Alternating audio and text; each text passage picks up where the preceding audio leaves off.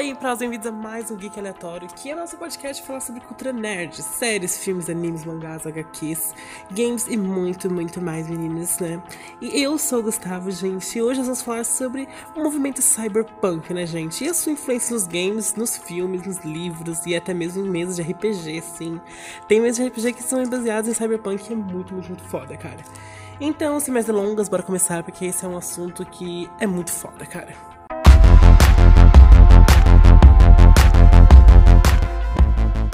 Antes de começar a entrar em cada uma dessas categorias, eu vou dar uma rápida explicada sobre o que é o cyberpunk, cara. Ele é uma subcategoria meio que alternativa, assim, sabe? Meio distópica, eu diria assim, da ficção científica e foca sempre no alto avanço tecnológico, como implantes cibernéticos, sabe, cara? E numa baixa qualidade de vida. Ou seja, cara, temos um lado muito rico, tipo, com uma tecnologia muito foda, porém a qualidade de vida é meio bosta, sabe? As pessoas vivem na merda, digamos assim. Cara, e é muito foda, porque acontece roubos, drogas, fome, cara, e estão sempre presentes com esse tema, sabe? É um bagulho muito da hora. E tem seu nome da mistura entre cibernética e o punk alternativo, né, gente? Ou seja, cyberpunk, digamos assim. E é um conceito que se pode expressar de maneira é, normalmente pessimista, eu diria, muito pessimista real. Algumas ideias sobre a natureza humana a tecnologia e suas combinações, né, cara? Porque assim, você pensa que o cyberpunk é uma coisa muito darkness, porque ela fala como os humanos chegaram num ponto em que é, a tecnologia faz parte do nosso ser. Você já nasce precisando da tecnologia, sabe? E é muito foda isso, velho. Eu acho muito interessante, mano. E, velho, eles mesclam isso, cara, a cibernética, sabe, tipo, a ciência da, informação, velho. Tudo isso com um grau de quinto mundo, onde ocorrem mudanças radicais no sistema socioeconômico, tá ligado? Por isso que o mundo normalmente de cyberpunk, ele é muito acabado, porque assim, as grandes corporações normalmente tomaram conta do governo, ou seja, o governo não existe, só existem corporações, e o povo acabou se revoltando e virou uma bate, uma bagunça, tá ligado? Foi um bagulho muito louco mesmo, cara. E é muito interessante, velho. E tem um ponto que é mais interessante ainda, porque assim, as obras do cyberpunk clássico, cara, como Neuromancer de William Gibson, que é um dos melhores, um dos precursores da, do movimento cyberpunk na literatura, os protagonistas sempre são pessoas marginalizadas, distanciadas e solitárias, cara. É muito interessante porque elas abordam, tá ligado? Como a vida nessa distopia pode ser bizarra, saca? E é muito interessante colocar uma pessoa que, na nossa sociedade normal, é uma pessoa excluída, digamos assim, né? Que é muito interessante. Eu, eu amo, amo, velho, amo cyberpunk. É, e isso bate de frente com obras, por exemplo, do retrofuturismo dos anos 70, sabe? Porque assim o retrofuturismo, é, o retrofuturismo ele colocava muito, tipo, a, os carros voadores, os robôs, os avanços tecnológicos sobre os pés dos humanos, como se eles sempre dominassem aquilo e fosse um bagulho do, tipo, que a gente criou, sabe? E isso é mostrado muito em Fallout, por exemplo, é, que é um game que mostra o progresso retrofuturismo, velho. E eu acho muito interessante como as duas se, se destoam, sabe?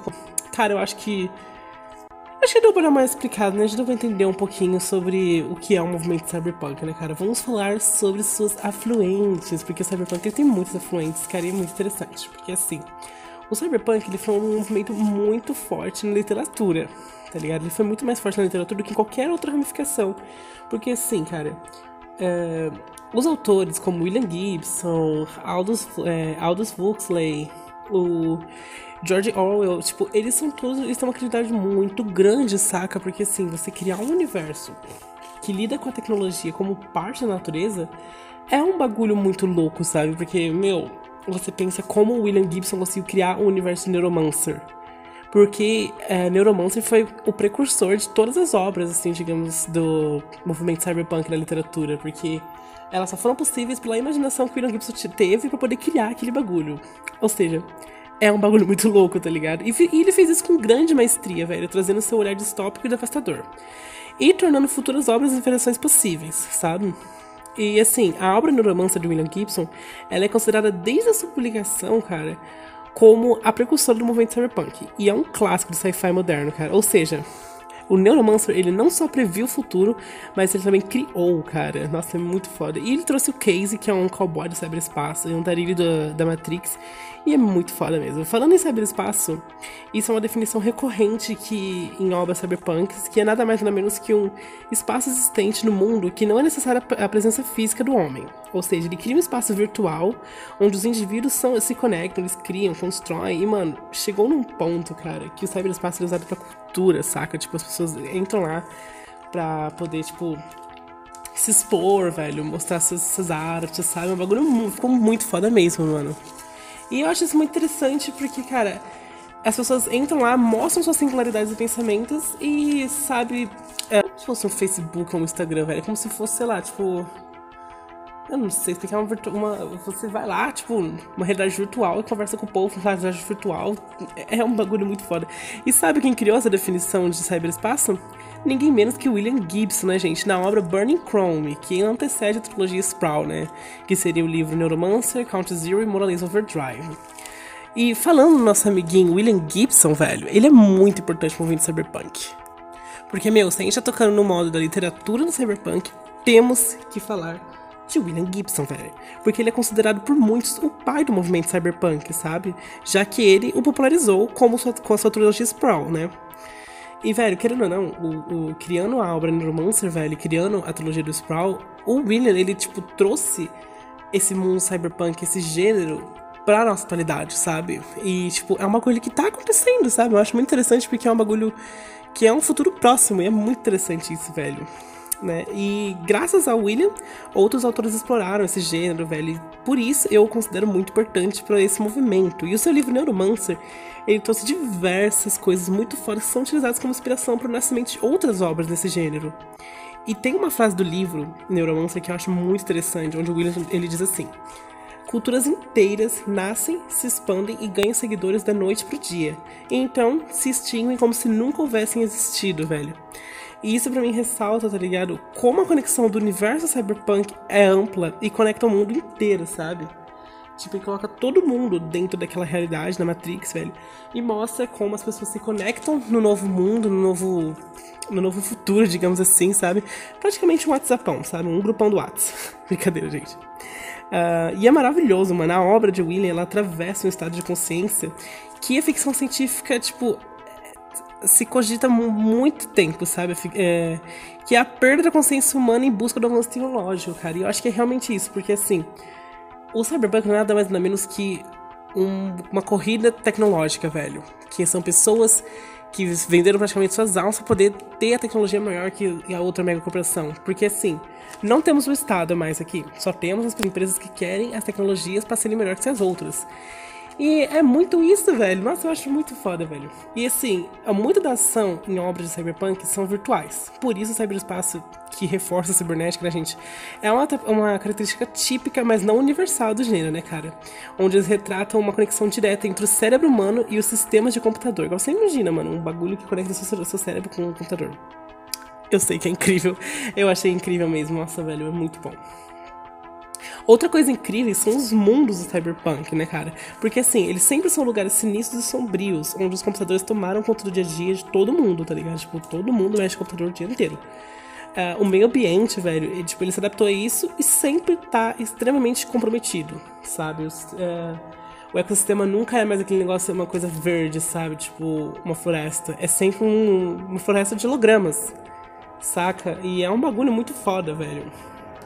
Porque, velho, os crimes, as drogas, a prostituição são temas constantes e, geral, e geralmente aparecem nesse gênero e ele foca muito no underground, sabe? Tipo, o underground da sociedade é o foco do cyberpunk, que eu acho muito foda. Enquanto a trama se desenrola, o povo luta por poder e a história dá ênfase nos oprimidos, marginalizados e anti-heróis, como o próprio Casey no Neuromancer, né, velho? E é muito foda porque, tipo assim, ele mostra que como as pessoas marginalizadas que hoje em dia, né, na sociedade atual, são colocadas como ralé, saca? Tipo, pessoas que não servem para nada no nosso mundo, ganham uma outra perspectiva de vida em, nas obras de cyberpunk, sabe? E é muito foda, é muito foda mesmo, velho. Eu acho sensacional. Outro ponto importante para obra, as obras, né, cara, é, são as megacorporações. Porque normalmente elas que assumem e substituem o Estado como poder, sabe? Tipo, a forma de poder do Cyberpunk são sempre as maiores corporações. E tem toda essa treta com hackers, inteligência artificial, as mega corporações, e com toda essa é, imponência literária, velho. A partir do início dos anos 80, mais ou menos, é, entre os anos 80, 90 ali, o gênero cyberpunk ele chegou a Hollywood, cara, e se misturou com as estéticas de, dos filmes Pulp Fictions e dos filmes noir, velho. E ganhou muita força mesmo. Uma das primeiras produções do gênero foi o filme Blade Runner, velho, que estreou lá em 82, que era um filme de Ryder Scott. Ele também misturou um pouco do romantismo, né, velho, que inspirou também o nascimento do cyberpunk romance, que criou, por exemplo, a obra Android Sonho com Ovelhas Elétricas, que é maravilhoso. Se não leu esse livro ainda, leia, cara. É do Philip K. Dick e é maravilhoso, tá? Enfim, mas voltando a falar sobre as, as, obras cinematográficas maravilhosas. Com a estreia de Blade Runner, que contou a história de Rick Deacon, que ele era um Blade Runner, né? E o que, que os Blade Runners eram? Eles eram caçadores de droids replicantes. O que, que são os, droids replicantes, cara? Eles são basicamente droids orgânicos ou humanos cibernéticos, velho. É tipo pessoas que, na verdade, são robôs. Ou robôs que querem ser humanos. É um bagulho muito louco. Muito tipo Detroit Become Human, tá ligado? E o Blade Runner, ele foi um cyberpunk por excelência, saca? Ele se fundou nos cinemas e a atmosfera, os cenários pelos quais o subgênero é conhecido até hoje foi graças ao Blade Runner, velho. É muito da hora. E tem uma parte do filme, pelo menos no, na versão do diretor, que no final do filme, o Rick, né, que é o personagem principal, o protagonista, ele descobre que são replicantes e esse plot twist é maravilhoso, velho. Se vocês não viram essa cena, vocês têm que ver. Procura no YouTube que tem, que é maravilhosa, velho. Uh, então, cara, uh, tudo que Blade Runner criou no Cyberpunk nos cinemas é utilizado até hoje, sabe? Tipo aquele mundo com lixo de um lado, é, tecnologia do outro. E é muito foda, porque ele é utilizado até hoje é um filme de 82, mano. Olha que filme foda, velho. Uh, nessa mesma década, velho, diversos filmes foram nascendo, diversos filmes cyberpunks vieram à tona, como O Exterminador Futuro, né? Que eu diria que não se saiu muito bem, eu acho ele muito caótico, mas enfim, ele é um cyberpunk por direito e também estreou em 84, tá? Só pra dizer. E também teve Robocop, que abusou da ação pra caramba e estreou em 87, que eu também acho que ele não é um cyberpunk, mas muitos dizem que ele é, então eu coloquei, porque se não colocassem eu ia falar que é, e eu não coloquei. Foda-se, coloquei mesmo.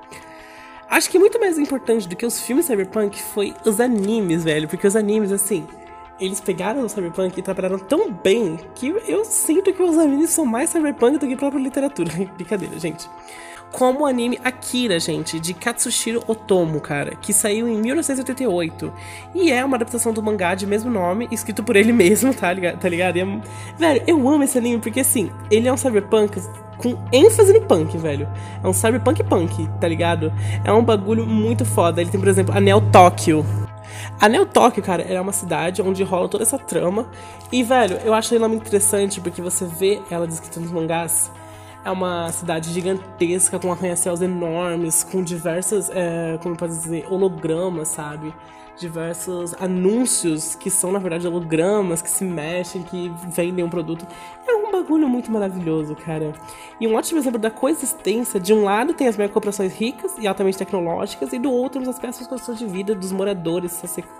E, velho, eu acho isso muito interessante, porque no anime, uh, o Akira, ele, ele é meio que pobrinho, sabe? Ele é meio ralé. E, velho, ele mostra o mundo dele como lixo jogado nas ruas, as pessoas comem lixo, sabe? Porque não tem o que comer, porque, velho, as corporações só querem vender o produto delas e quem compra, hum, ele não tá ligando, tá ligado? Só quer vender. E o protagonista é o Kaneda, né, velho? Que é o líder de um grupo de adolescentes delinquentes já começamos por aí, são delinquentes, tá? E eles acabam se envolvendo com organizações terroristas e uma das tramas e umas tramas governamentais muito loucas, velho. E meu, acontece tanto babado nesse anime que rola uns bagulho muito louco. Por exemplo, ele chega a enfrentar o Tetsu, que é seu antigo amigo de infância, cara. E ele desenvolveu poderes psíquicos incontroláveis graças às experiências do governo japonês. Tipo, meu, a que ponto chegamos na tecnologia, tá ligado? O pessoal já tá tendo poderes psíquicos só pra poder destruir o caralho a 4, velho. Um bagulho bizarro, velho. E esse anime, cara, ele foi muito importante para popularizar as animações japonesas no ocidente. Porque, assim, antes dele não tinha muito, sabe? Uh, os animes não tinham muito. Eram muito conhecidos aqui. Acho que quase ninguém conhecia os animes antes do, é, do anime Akira, velho. E ele foi usado não só pra colocar, mostrar como o Cyberpunk é, mas também para mostrar é, que os japoneses são muito fodas, fazem uns animes muito da hora, e trouxe ele pro ocidente, que foi uma coisa maravilhosa. E deu a vez para ninguém mais ou menos que Ghost in the Shell, gente, que saiu em 95, que é uma obra de Mamoru Oshii, e eu amo esse anime, cara. Ele inclusive tem uma adaptação na Netflix que não é tão ruim assim, até que boa até. É, porque assim, ele tem muitos temas cyberpunks originais, sabe? Os, os, protagonistas têm que lidar com atentados terroristas, nações estrangeiras com ataques socioeconômicos, e ao mesmo tempo, cara, eles têm que lidar com o Puppet Master, que ele é o mais talentoso e o mais perigoso hacker do planeta. Ou seja, de um lado você tem que lidar com a fome no mundo, do outro um cara que quer matar todo mundo, tá ligado? E. Fora tudo isso, eles têm um pé no Cyberpunk Romance, já que em vários momentos, cara, a gente lida com a natureza da alma. Ghost in the Shell aborda diversos assuntos como a relação do transhumanismo, a bioética e as inteligências artificiais. Porque, assim, o anime, ele traz a protagonista Major é, Kusanagi, né? E ele é uma cyborg, é uma personagem muito complexa, velho, porque ela quer descobrir quem ela era antes de se tornar uma cyborg, sabe? E essa busca por humanidade, cara, faz, faz ela pensar, tipo, uma angústia muito grande, velho. Ela pensa no sentido da vida e, e por que que ela existe, sabe? Tipo, você vê isso no anime retratando como um cyborg pensa, por que eu existo sendo que eu só sou uma máquina para servir as pessoas? Por que eu tô aqui fazendo isso, sabe? É um bagulho muito foda, velho. É um bagulho muito foda mesmo. E, mano, Uh, se você não assistiu ainda Ghost in the Shell, tem na Netflix, é maravilhoso, mas também pode ler a mangá, que é mais ainda, cara. Uh, provavelmente tem na internet, eu li, eu li da internet, então tem sim, tá? E também, velho, tem adaptação da Netflix, que não é tão ruim, eu gostei pra caramba com a Scarlett Johansson, que é maravilhosa, né, cara? Mas, depois de todas as tendências dos filmes, os games começaram a se aventurar nesse universo. E primeiramente tivemos os RPGs de mesa, né, cara? Como Shadowrun, que é incrível. Porque assim, o Shadowrun, ele mistura a fantasia com a ciência, porque ele é ambientado no futuro, onde a cibernética e as criaturas é, fantásticas elas coexistem. Ou seja, você tem elfos usando, tipo, armas pra poder... A sniper, velho. Eu lembro que eu tava assistindo um, um cara mestrando uma mesa de Shadowrun, e, cara, eu lembro que ele falou assim que tinha um elfo negro usando uma sniper para matar o presidente, que não sei o que, tinha que salvar ele. Cara, era um bagulho muito foda, sabe? E, assim, eles também misturam muito o gênero cyberpunk com a fantasia urbana e a, a criminalidade com elementos de conspiração, horror e espionagem. Ou seja, se você não, se você quer muito jogar Shadowrun assim como eu, pede pro seu mestre na próxima mesa, cara. Ele vai adorar mestrar pra você porque é maravilhosa. Por favor, faça isso e me chame, tá bom? me chame porque é maravilhoso. Saindo das mesas de RPG e indo para as TVs, os games cyberpunk se tornaram frequentes. Mas com certeza o mais esperado é o Cyberpunk 2077, né, gente? O game da City Project Red, que é inspirado diretamente pelo RPG de mesa Cyberpunk 2020, de Mike Podsmith, é, tá? Podsmith. É um bagulho assim. Que inclusive está ajudando na produção do game, tá bom? Vocês sabiam, mas o, é, o Mike ele está participando do, do, da produção para poder ajudar os caras. Porque Cyberpunk 2077 ele é no futuro, porém ele é um RPG. Ou seja, eu espero, eu tenho muito hype nesse game, espero que ele seja maravilhoso, tá? Uh, inclusive, tudo que temos no Cyberpunk que deram certo, temos aqui no game Cyberpunk 2077. Temos as megacorporações que utilizam os pobres como escravos, as minorias que lutam contra o sistema e, claro, a Night City, né, cara? Que é onde se passa o game. E pode ser relacionado com a Neo Tokyo, porque assim, nos trailers que foram revelados até agora, velho, você pode ver aqueles hologramas nos prédios, tipo, mostrando pra você compra esse bagulho. Inclusive tem um trailer, velho, onde aparece tipo uma cyborg, que ela é uma modelo e ao mesmo tempo ela é atriz. E ela é. Ela foi criada para poder ser escrava sexual. Agora você imagina, tipo, ela parar de ser escrava sexual pra se tornar uma atriz. Mano, é um bagulho muito foda, cara. E você pensar que ela é uma cyborg, além de tudo, ela não tem alma.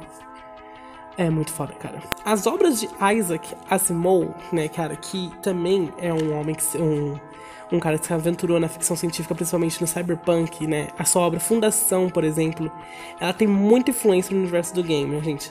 Já que podemos ver que com The Witcher 3, a CD Projekt Red, ela não tem medo de adaptar obras, velho. E podemos ver que é, praticamente eles fizeram um bagulho muito louco com a obra de Andrzej Sapolsky, né? Que é o The Witcher, e trouxeram pros games e ficou maravilhoso. Foi um dos melhores games da década, por exemplo, velho.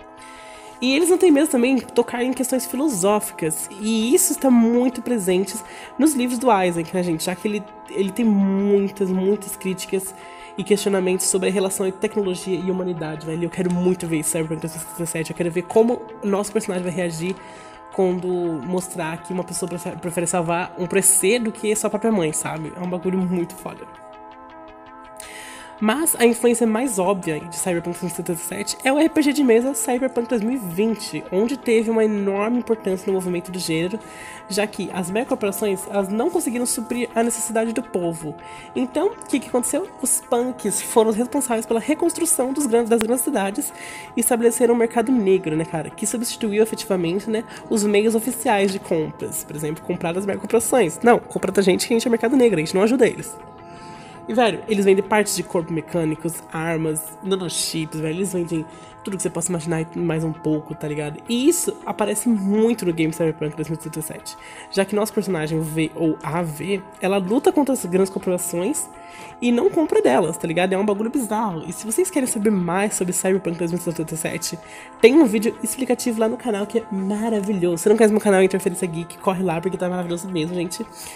E chegamos ao fim de mais um Geek Aleatório, nosso podcast falar sobre a cultura nerd, gente. Eu espero que vocês tenham gostado, tanto quanto eu gostei de falar sobre Cyberpunk, porque, porque é um dos meus gêneros favoritos em literatura, velho.